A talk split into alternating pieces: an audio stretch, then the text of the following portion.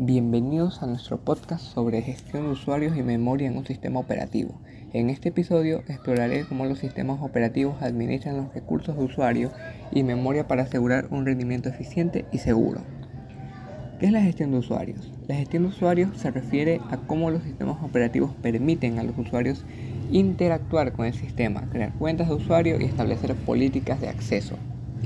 La gestión de usuarios es esencial para garantizar la seguridad y privacidad de los sistemas operativos. Autenticación y autorización de usuarios. Son dos componentes fundamentales de la gestión de usuarios en un sistema operativo. Durante la autenticación el sistema verifica la identidad del usuario a través de contraseñas, huellas dactilares u otros medios biométricos.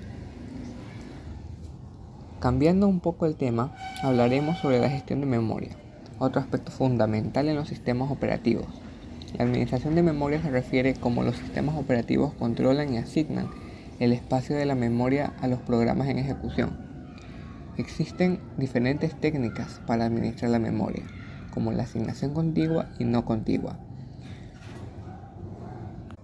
Cuando un programa utiliza más memoria de la que existe físicamente, se puede utilizar un tipo de memoria virtual, esto para optimizar el uso de recursos.